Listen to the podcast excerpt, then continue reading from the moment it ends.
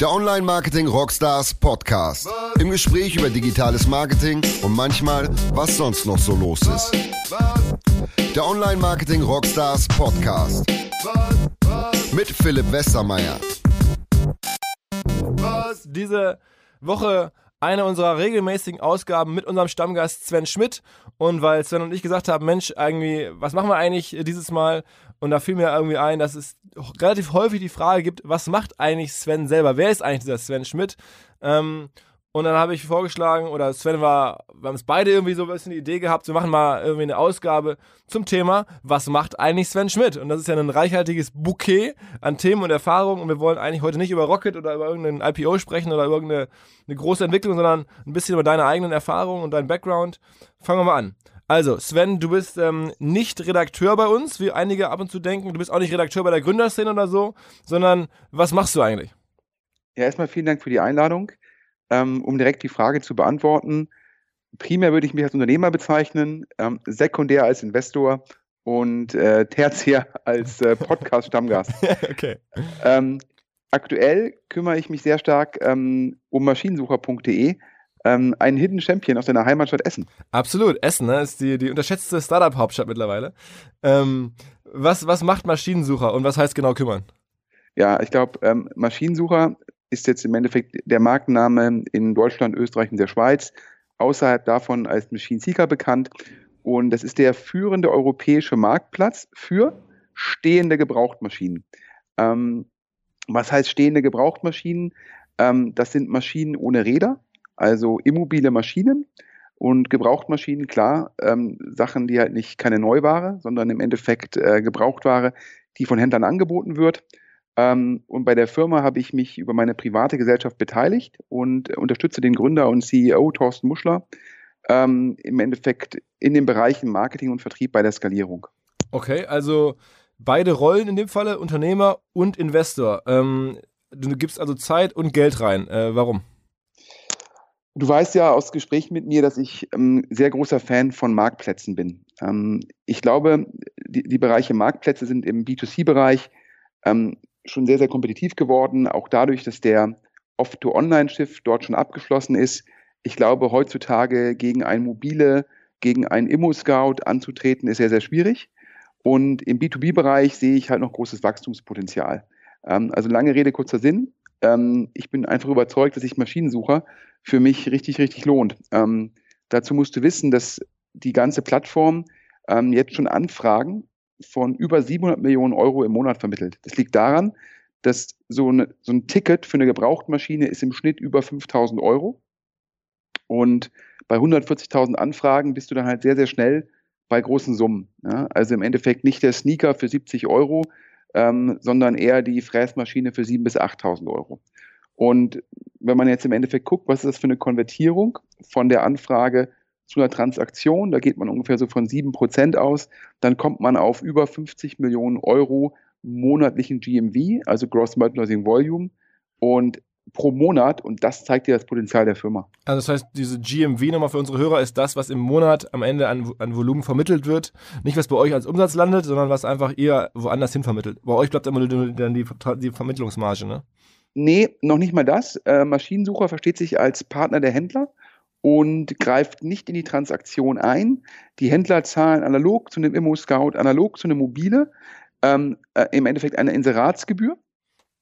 Und Maschinensucher vermittelt den Lead vom Käufer zum Verkäufer, aber die Transaktion, daran ist im Endeffekt Maschinensucher nicht beteiligt. Okay. Ähm, okay. Dennoch, wenn man dich so ein bisschen kennt oder auch im Netz äh, nach dir schaut, ähm, dann kommt ziemlich schnell die Hamburger Firma ICS. Du hast über Jahre eine Hamburger, sagen wir mal, Beteiligungsfirma, sondern auch versucht, Firmen zu inkubieren hier aus der ICS heraus, Internet Consumer Services. Ähm, warum hast du das nicht darüber äh, gemacht, die Beteiligung? Oder generell die ganze, die ganze Aktivität da bei Mission Sucher? Ja, ich bin ja großer Marktplatz-Fan, aber ich habe halt auch erkannt, dass bei Marktplätzen mh, hm, der Schritt von null zu der Situation, wo Traktion herrscht, der ist halt sehr, sehr riskant und sehr, sehr schwierig. Denn es gibt ja dieses Henne-Ei-Problem. Ja? Ohne Angebot keine Nachfrage, ohne Nachfrage kein Angebot. Und daher sind Marktplätze sehr, sehr schwer aufzubauen. Und deshalb war es für mich im Fall Maschinensucher ähm, eine einfache Entscheidung. Es ist meines Erachtens viel attraktiver, den Marktführer noch erfolgreicher zu machen, als jetzt irgendwie von null was aufzubauen und versuchen, ihn anzugreifen. Mhm, mh. Okay, also das heißt, jetzt der Marktführer für stehende Maschinen, hast du gerade schon so ein bisschen erklärt. Ähm, wie findet man sowas? Also, wir kennen uns ja jetzt privat und du interessierst dich für Medien, für Sport, für US-Sport, aber Sägemaschinen und ähnliches äh, habe ich bislang bei dir noch nicht so richtig äh, äh, irgendwie entdeckt. Wie, wie, hast du also Maschinensucher gefunden? Ja, also ich glaube, da, da, hast du, äh, da hast du nicht ganz unrecht. Ich äh, gucke lieber Sport, als in den Baumarkt zu gehen. Ähm, ich habe mir 2013, 2014, ähm, als ich auch noch Venture-Partner für Excel war, in Deutschland Marktplätze angeschaut. Hm, natürlich eigentlich immer mit dem Hintergrund, gibt es da interessante Firmen ähm, für Excel, aber man trifft natürlich auch teilweise auf Firmen, die, die dem Suchprofil von Excel nicht entsprechen, aber trotzdem spannend sind. Und im Fall von Maschinensucher ähm, war es halt spannend, weil es gibt ein, gibt schon Marktplätze für mobile Maschinen. Das ist im Endeffekt Logistik, also LKWs, da sind Autoscout und mobile stark. Dann gibt es auch noch Marktplätze für Landwirtschaft, eine Firma wie Traktorpool, auch sehr kompetitiv und für Baumaschinen. Ja. Aber Maschinensucher halt mit dem Fokus auf stationäre, also stehende Gebrauchtmaschinen ohne Räder, ähm, in Bereichen wie Druck, Werkzeugmaschinen, Holzverarbeitung, Lebensmitteltechnik, marktführend und das halt sehr, sehr spannend. Sag vielleicht noch ganz kurz trotzdem mal zu Maschinensucher, wie viele Leute arbeiten da? Bei Maschinensucher arbeiten aktuell ähm, 20 Personen. Also mhm. ist halt ein sehr überschaubares Team. Ich glaube, da ist jetzt äh, OMR, ja, also ähm, deinem Erfolg sei Dank schon viel, viel größer. okay. Naja, aber äh, reine Kopfzahlen äh, zählen ja nicht. Äh, ich ahne, aber wenn ich dich jetzt nach Umsatzzahlen oder Ergebniszahlen fragen würde, würdest du jetzt nicht so viel zu sagen wollen. Nee, das, ähm, ich glaube, über, über Geld redet man nicht.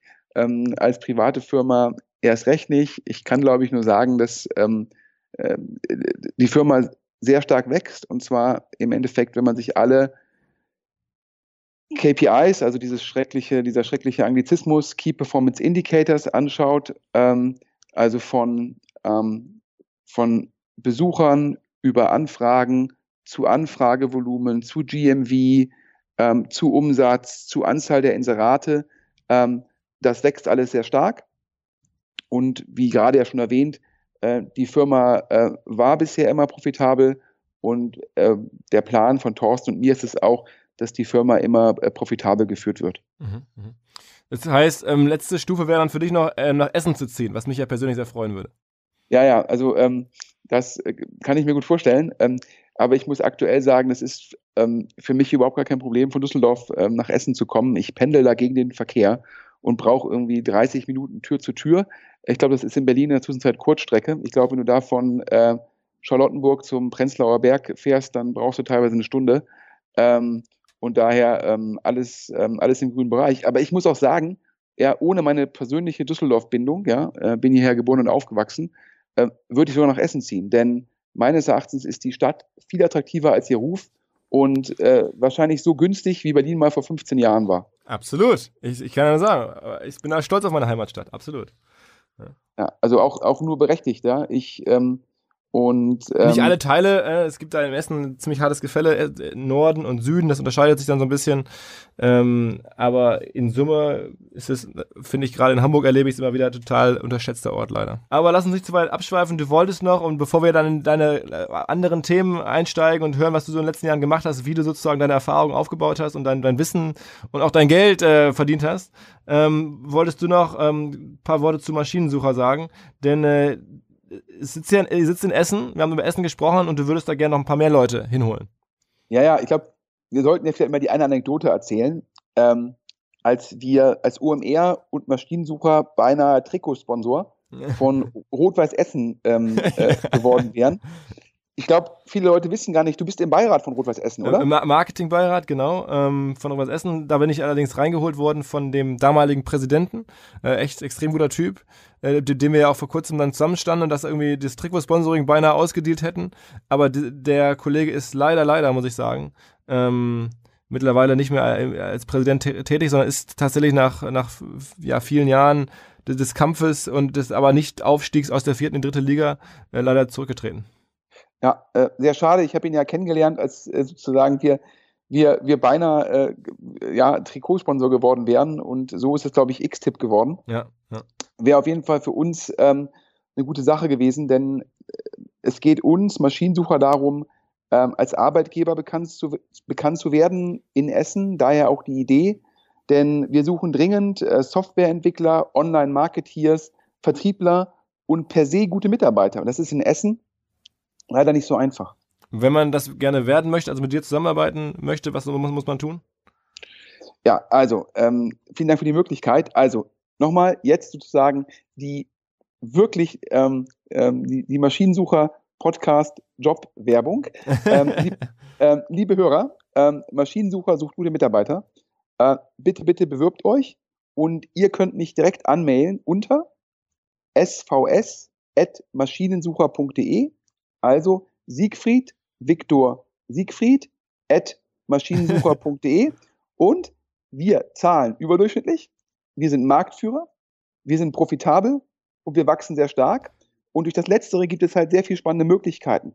Ich Aber man braucht ein gutes Abi. Man braucht ein gutes Abi, sagst du immer. Ja, das kommt gleich noch. ähm, nee. Lass mich erst mal bitte die Position promoten. Ähm, es gibt immer in, in, Firmen, die sehr stark wachsen, extrem viele spannende Möglichkeiten. Da ist man zuerst der Einzige in der Abteilung, danach ist man Abteilungsleiter, weil das so stark wächst. Und daher in Essen die am stärksten wachsende Firma Maschinensucher plus ein Oha. tolles Büro in zentraler Aufgabe und spannende Aufgaben. Ja. ja?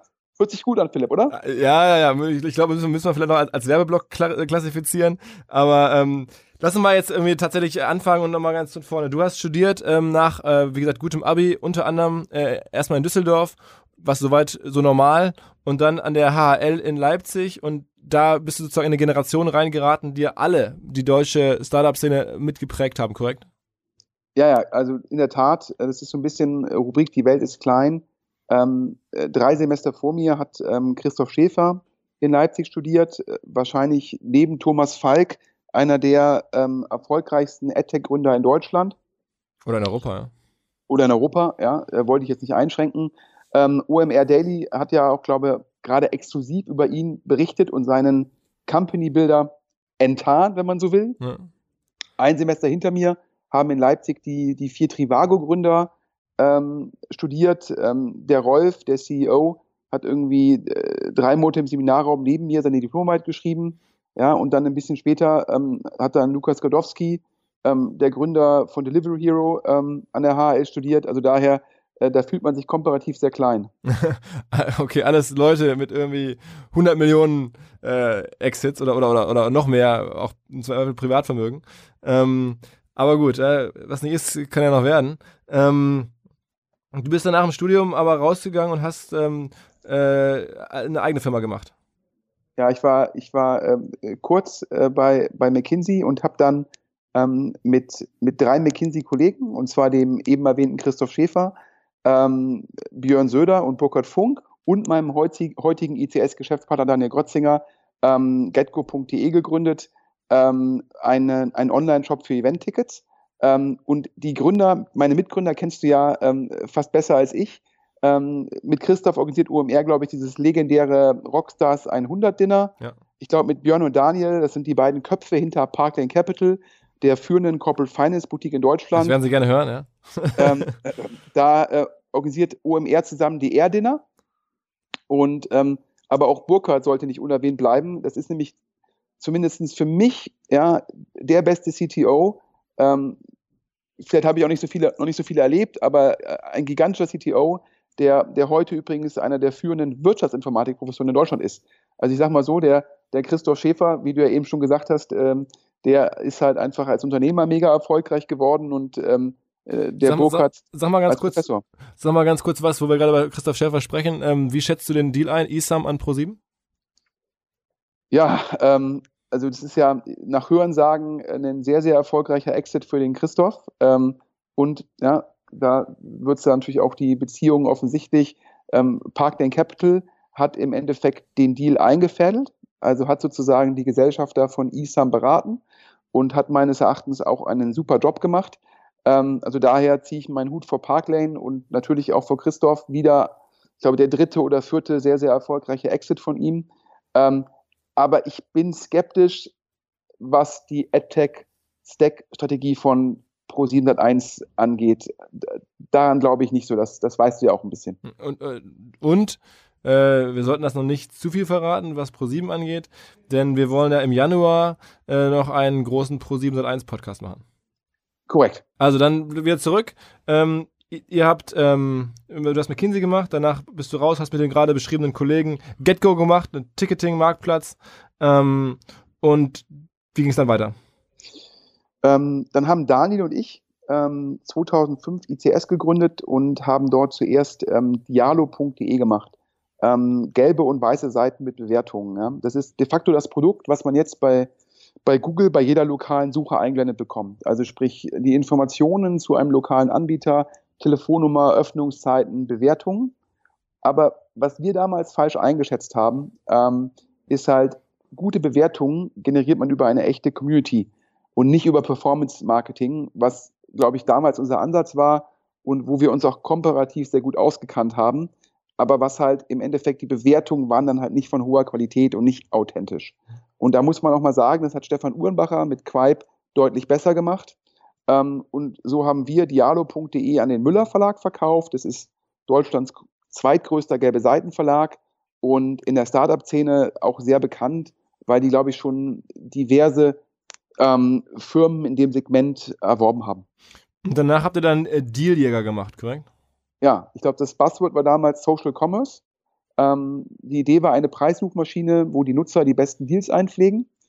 Ähm, und auch da, ich habe ja eben schon gesagt, ähm, da war der, einmal war der Stefan Urbacher mit Quipe ein bisschen besser und in dem Fall hat das irgendwie Fabian Spielberger mit MyDeals besser gemacht.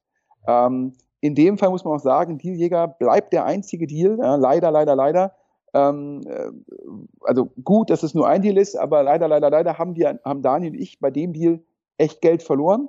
Und ähm, das war auch in dem Fall unser eigenes Geld, denn wir hatten dort keinen Kapitalgeber. Und wie viel Geld habt ihr verloren?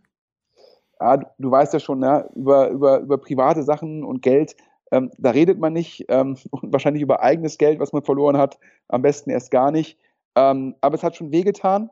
Ähm, Allerdings haben wir danach verwandt.de gemacht, ähm, ein soziales Netzwerk für Familien, beziehungsweise eine Stammbaum-Software als Software as a Service. Und ähm, da haben wir das Geld, sozusagen, was wir mit Dealjäger verloren haben, wieder reingeholt. Daher alles gut. Und äh, man muss ja auch sagen, verwandt war der, war der Moment, wo wir uns zum allerersten Mal begegnet sind. Korrekt. Ja, ich glaube, ähm, Ende 2007 haben wir mit Verwandt ähm, die, die sogenannte Series A, also sozusagen die zweite Finanzierungsrunde nach der Seed-Runde gemacht und hatten damals auch den Elternverlag beziehungsweise Guna und Ja angesprochen.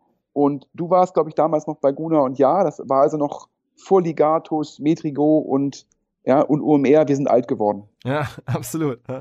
Und ähm, aber Gunnar, ja, ich weiß noch genau, wie du da aufge aufgeschlagen bist im Meeting und dann ging es darum, wie es weitergeht und da hast du gesagt, okay, so geht's weiter, weiß ich nicht, irgendwie 15. Januar spätestens beim Notar sein. Und da wusste ich schon, das wird schwierig. also haben dann andere die Runde gemacht. Ja, ich glaube, wir hatten ja damals eine, eine Seed-Finanzierung äh, von, von Neuhaus Partners. Ähm, ich glaube, es waren damals 500.000 Euro. Das äh, würde, man, würde man jetzt im Jahre 2017 als Pre-Seed bezeichnen und nicht mehr als Seed. Ähm, und klar, da war dann irgendwann das Geld äh, perspektivisch auch, auch alle, weil wir stark gewachsen sind und dafür Geld ausgegeben haben und hatten halt auch gute Nachfrage von, von VCs. Und dann hat halt Hasso Plattner Ventures ähm, im Endeffekt die Series A gemacht. Ähm, jetzt denken sich Hörer vielleicht, Hasso Plattner Ventures, Neuhaus Partners, wer ist das eigentlich? Und ich glaube, da muss man sagen, ähm, beide Firmen gibt es, in der, gibt es in der Form heute nicht mehr.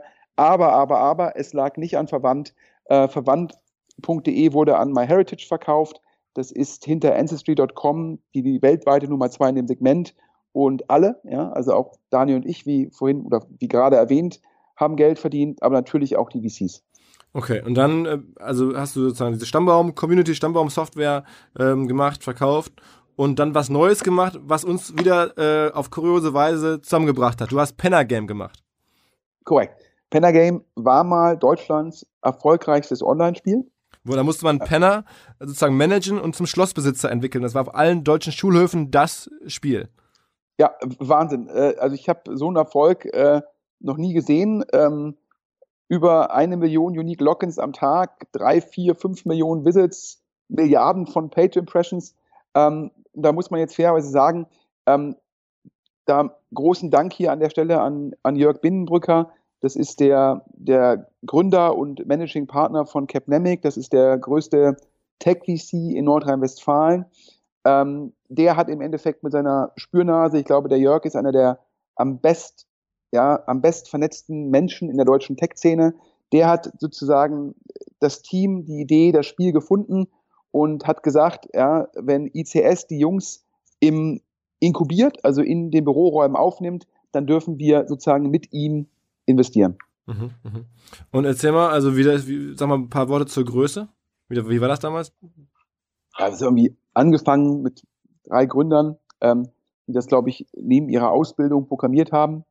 Und das ist dann so dermaßen schnell komplett viral gewachsen. Also ähm, das, das war ja auch das große Problem letztendlich damals. Ähm, es ging immer nur darum, die Seite am Leben zu halten. Ja, wenn du halt im Endeffekt die Infrastruktur musstest du immer nachziehen. Das war damals noch nicht das waren noch die Vor-Cloud-Zeiten. Ja, also es war noch irgendwie, wir haben noch irgendwie Server bei Dell bestellt.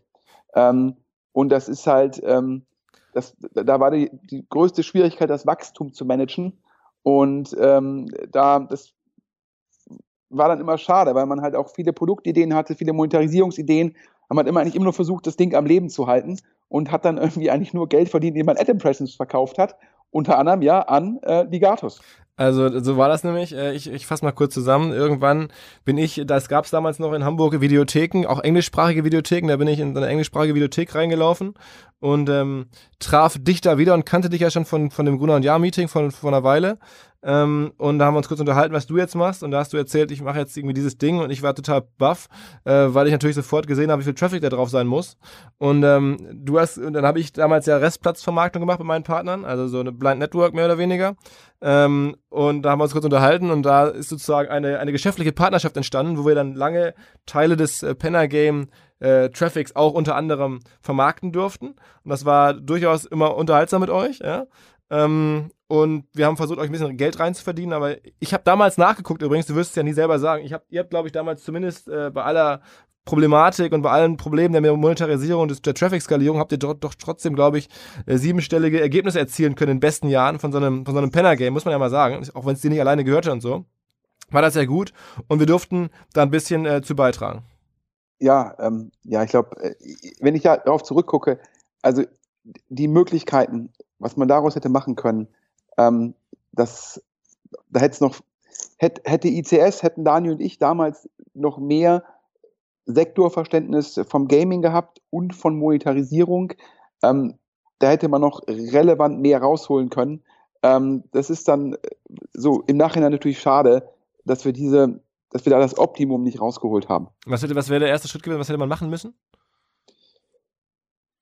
Ich glaube, man hätte gucken müssen, dass man ähm, zum einen halt äh, noch schneller IT-Ressourcen IT hinbekommt, dass man halt ein Team hat, was eigentlich nur an der Traffic-Skalierung arbeitet und ein anderes Team, ähm, was sich halt Gedanken macht über Monetarisierung ähm, und halt dann genau versteht, wie etabliere ich halt ein Freemium-Modell und was sind halt im Endeffekt die Hebel, um dann halt von Du monetarisierst dann wahrscheinlich nur fünf bis zehn Prozent der Nutzer, aber wie, wie monetarisiert man halt die wirklich am besten?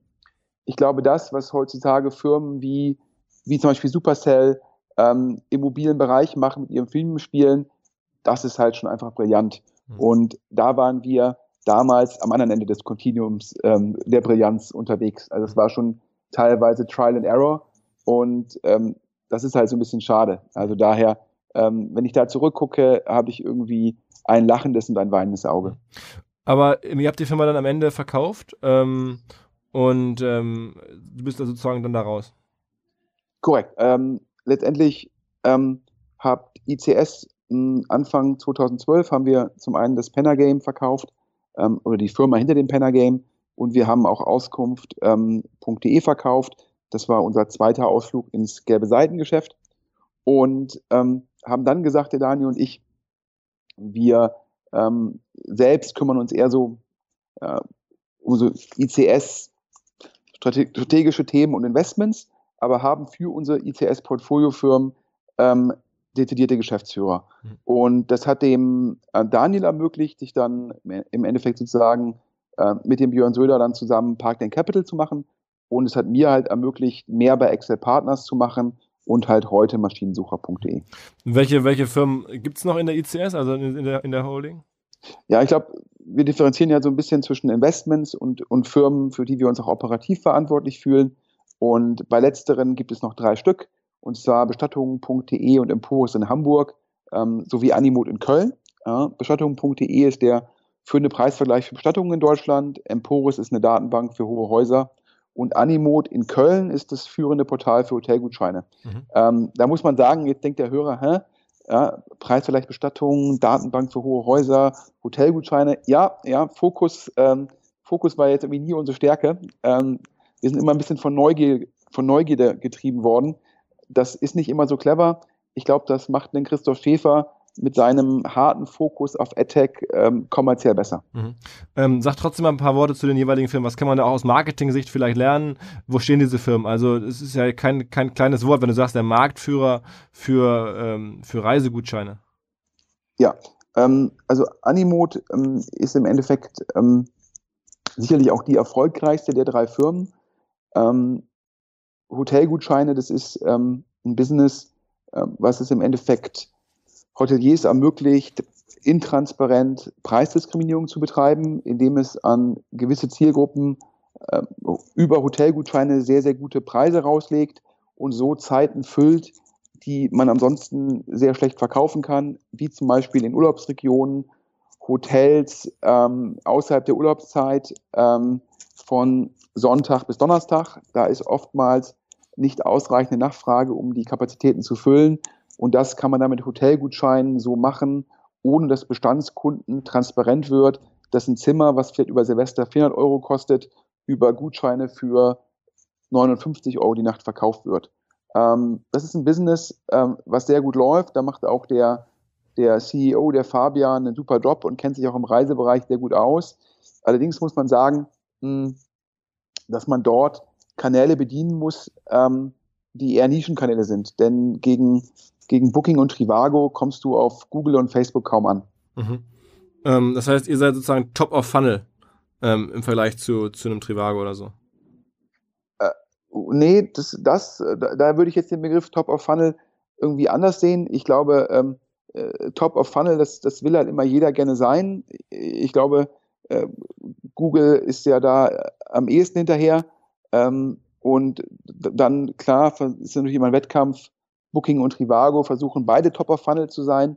Ich glaube, in dem Segment, wo Animo unterwegs sind, sind wahrscheinlich eher die Urlaubspiraten und die Urlaubsgurus ähm, Top of Funnel. Das heißt, das sind beides zwei Meta-Seiten, die gucken, wo kann man halt günstig Urlaub machen und dann geht von dort der Traffic auf die Anbieter, wo dann die Angebote auch buchbar sind.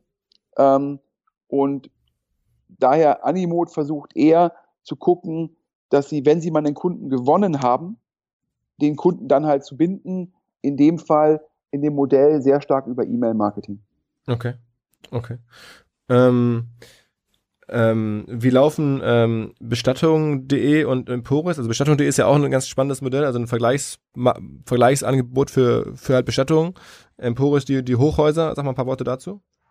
Ja, beide Firmen sind, sind, sind profitabel und wachsen. Ähm, aber man muss auch zugeben, die sind nicht so profitabel und auch nicht so groß wie Animod.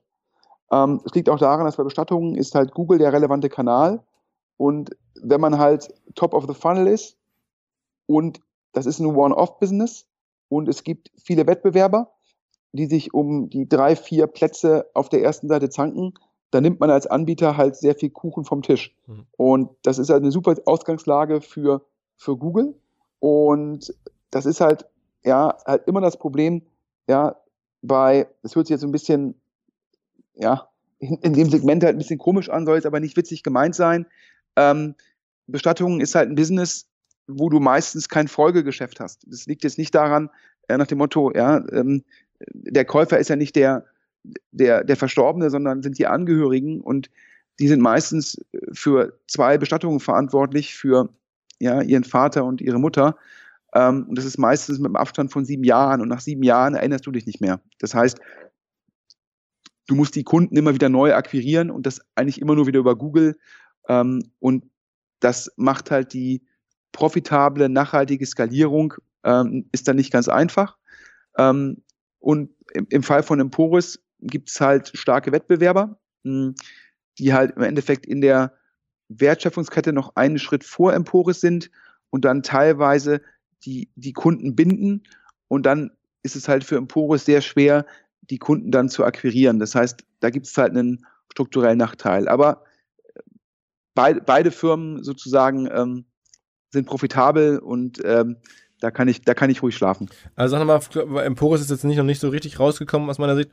Hier, das ist eine Datenbank für Hochhäuser. Die Zielgruppe sind ähm, Firmen oder Menschen, die sich dafür interessieren, weil sie irgendwie in Hochhäusern irgendwas einrichten wollen, weil sie wissen wollen, was wann wo gebaut wird, um dort Dienstleistungen anbieten zu können. Ist das korrekt? Korrekt. Ich glaube, das sehr griffige Beispiel ist es, jetzt nehmen wir mal an, du bist irgendwie für eine Fahrschulfirma im Mittleren Osten verantwortlich für den Vertrieb im Segment Services, also Wartung, Generalüberholung und so weiter. Und in Hochhäusern müssen circa alle 30 Jahre die Fahrstuhlsysteme general überholt werden. Und dein Vertrieb möchte halt wissen, ähm, um halt Leads vorzuqualifizieren, welche Hochhäuser werden im nächsten Jahr 30 Jahre alt.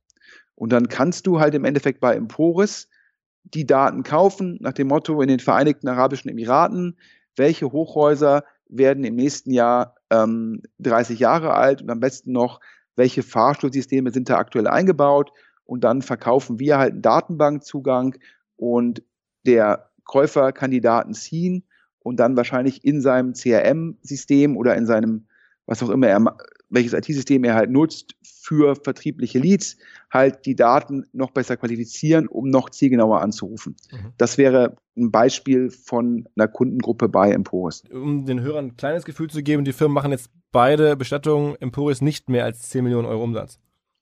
Nee, leider nicht, ja. Ich glaube, die sind, ähm, die wachsen und machen bald hoffentlich siebenstellig Umsatz.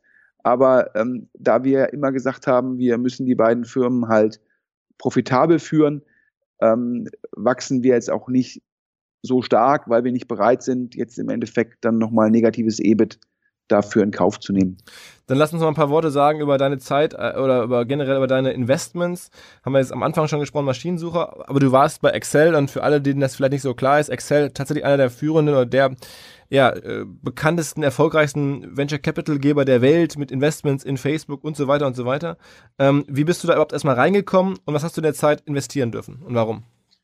Ähm, ja, das sind, glaube ich, viele Fragen auf einmal. Ähm, also der Daniel und ich haben zwei, Ende 2006 ähm, Dealjäger, ja, also vorhin erwähnt, ja, äh, das Venture, wo wir dann letztendlich äh, viel eigenes Geld verloren haben, ähm, das haben wir bei Excel gepitcht. Und ähm, es war dann die weise Entscheidung von denen, wie sich jetzt unserem Leidwegen, Leidwesen zeigen sollte, dass sie das nicht machen. Ähm, aber ich bin dann trotz der Absage mit Excel in Kontakt geblieben und habe dann ähm, irgendwann mal ähm, bin ich gefragt worden, was ich denn für ein spannendes Investment halten würde. Und da habe ich gesagt, ich glaube, das ist jetzt schon lange, lange ist es her, ich glaube ähm, äh, 2007, 2008, gesagt, ich glaube an Online-Gaming. Ja, ich glaube, damals der Trend noch irgendwie ja, hin zum, zum Browser-Games. Und habe ich gedacht, das sind so die Makrofaktoren. Und habe dann die Intro gemacht zu, zwischen Excel und Gameforge, was dann zu einem der ersten Investments von Excel in Deutschland geführt hat. Und ähm, dann war ich später noch irgendwie zwei Jahre Venture-Partner bei, bei Early Bird. Und dann hat mich ähm, Excel gefragt, ob ich mir das auch vorstellen kann, das bei Ihnen zu machen. Ähm, wie lange warst du dann da am Ende? Ähm, viereinhalb Jahre, also schon, ähm, schon relativ lange. Teilweise habe ich das sozusagen neben meiner ICS-Rolle gemacht. Und nachdem dann ICS das Pennergame und Auskunft.de verkauft hat, ähm, habe ich es auch in Vollzeit gemacht und ähm, insgesamt drei Investments, ähm, Presi, ähm, Fiverr und Vinted ähm, Vinted ist in Deutschland bekannt als Kleider- bzw. Mami-Kreisel. Okay, also und, und Fiverr ist dann äh, für fünf, also es fing mal so an mit fünf Dollar, kann man sich global irgendwelche Dienstleistungen einkaufen, also irgendein Inder schreibt was für dich auf oder, oder, äh, oder rechnet was oder macht irgendwas, bastelt irgendwas. Ähm, und Presi ist eine Präsentationssoftware. Also sowas wie Keynote oder, oder und PowerPoint. Ne? Ja, ich glaube, äh, Presi ist die Idee, im Endeffekt PowerPoint sozusagen Online-Konkurrenz zu machen mit, mit, mit neuen Arten der Darstellung. Ähm, Fiverr ist ein ähm, horizontaler Marktplatz für Dienstleistungen, die online abgewickelt werden können. Und ähm, ja, Vinted ist halt letztendlich ein Marktplatz für ja, Second-Hand-Mode oder Pre-Love Fashion, ähm, welches Buzzword man auch immer benutzen will. Also Marktplätze ähm, sind schon so ein bisschen dein Ding, ne? Äh, absolut. Ich habe ja auch bei Earlybird ein Investment gemacht und zwar in Mitfahrgelegenheit. Ähm, und äh, das heißt also irgendwie drei meiner vier VC-Investments äh, waren in Marktplätze. Ähm, da schließt sich auch wieder der Kreis zur Maschinensuche. Man muss sagen, Mitfahrgelegenheit, super Investment. Ja, damals äh, noch eine sozusagen die Mitfahr Marktplatz in Deutschland. Das ist ja mittlerweile alles äh, konsolidiert worden, äh, die verschiedenen Anbieter damals und ähm, dann verkauft worden an, an den französischen Player ähm, BlaBlaCar, was jetzt ja ein Unicorn ist. Ne? Korrekt, also ähm, Mitfahrgelegenheit war damals der Marktführer in Deutschland, hat dann die Mitfahrzentrale gekauft, also den deutschen Markt konsolidiert. Ähm, wir haben dann äh, irgendwann an das sozusagen Cap-Table unsere Anteile verkauft. Ähm, als Frühphaseninvestor macht man das manchmal, ähm, um auch mal Geld vom Tisch zu nehmen.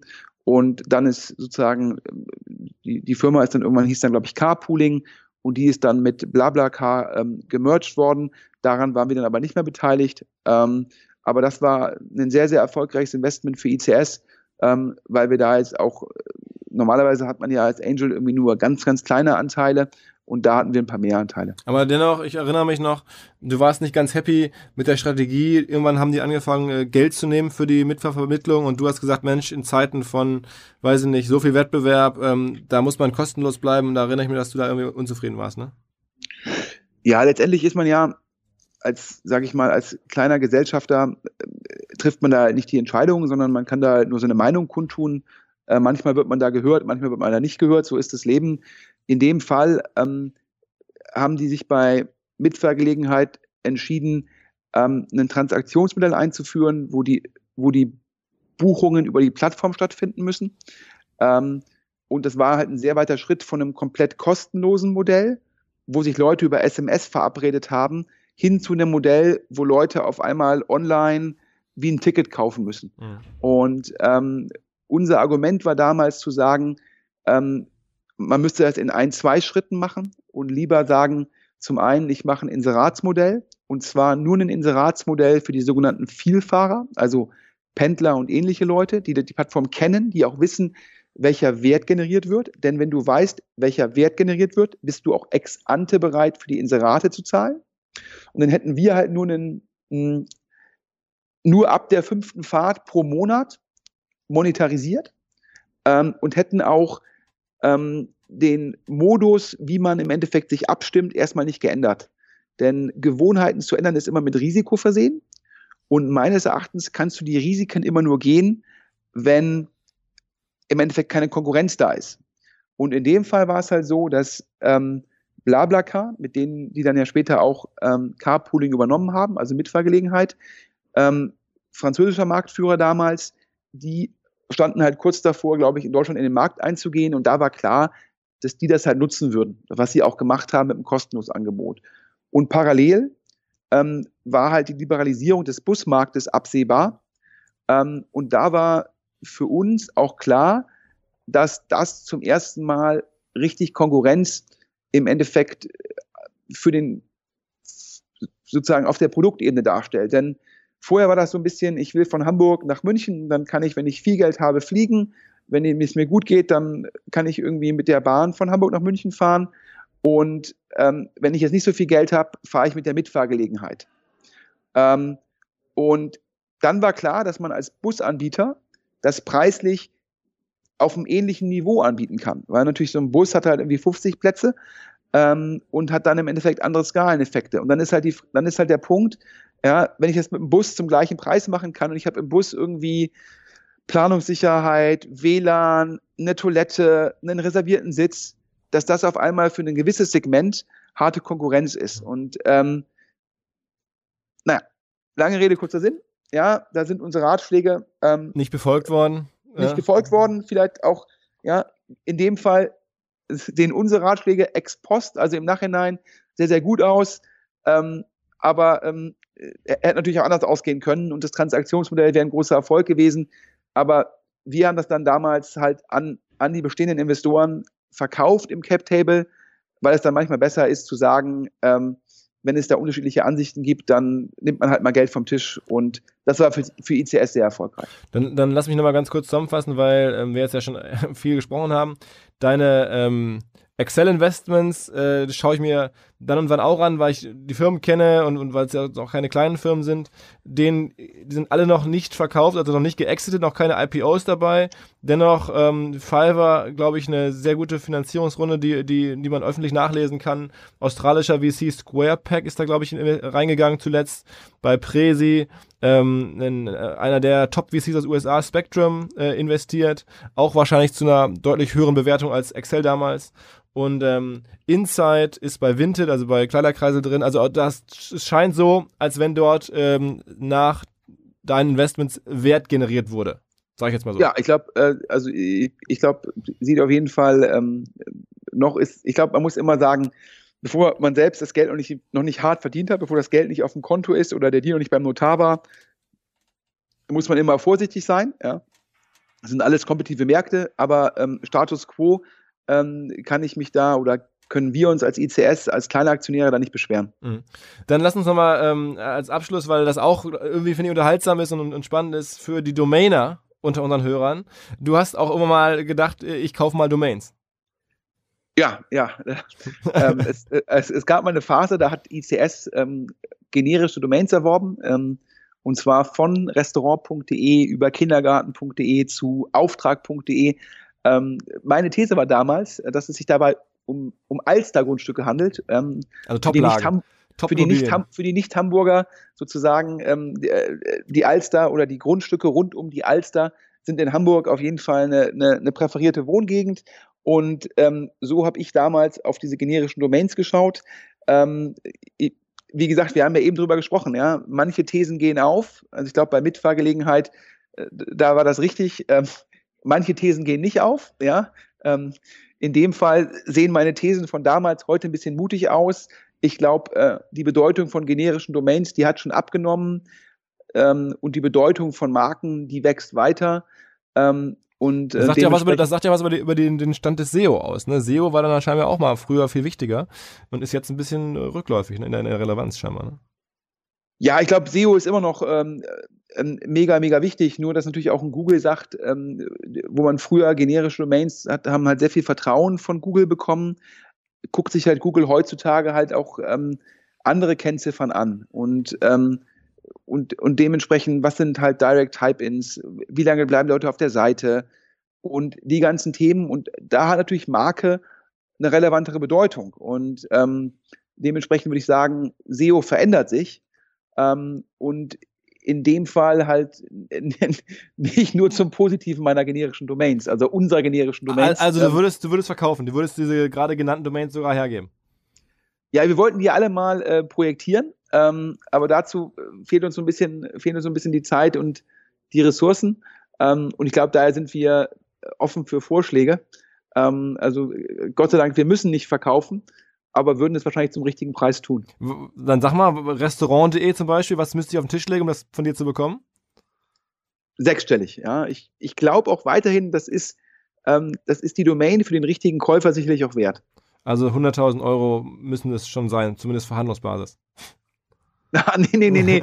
Ich habe, ich habe, ich, also ja grauenvoll, ja. Das ist halt so, der Philipp irgendwie, da sagt man sechsstellig, dann geht er gleich auf den geringsten sechsstelligen Betrag und sagt dann noch Verhandlungsbasis, ja. Ich, da will ich ja gar nicht, wenn OMR einkauft, ja, und dann sagt man so, ja, hm, hier, ich mache hier das Catering, einen fünfstelligen Betrag, müsste ich schon haben, sagt der Philipp oder der Jasper, ich weiß es gar nicht. Ach so, 10.000 Euro Verhandlungsbasis, dann können wir uns ja auf 5.000 Euro einigen. Nee, also so ist es bei restaurant.de nicht. Okay, okay, okay. Ähm, aber äh, ist das so der, der Wert für die alle? Also würdest du auch sagen, auch in kindergarten.de liegt auch so in dem Bereich? Ja, ich glaube, im Kindergarten.de, das äh, würde ich jetzt eher im, äh, im, äh, im hohen fünfstelligen Bereich sehen. Ähm, und so ein Auftrag.de, ich glaube, wir haben auch noch Aufträge.de, ähm, würde ich halt in der Combo dann halt auch ähm, im unteren sechsstelligen Bereich sehen. Mhm. Ja? Ähm, aber klar, man muss immer gucken, ähm, wer will da kaufen, wie passt das.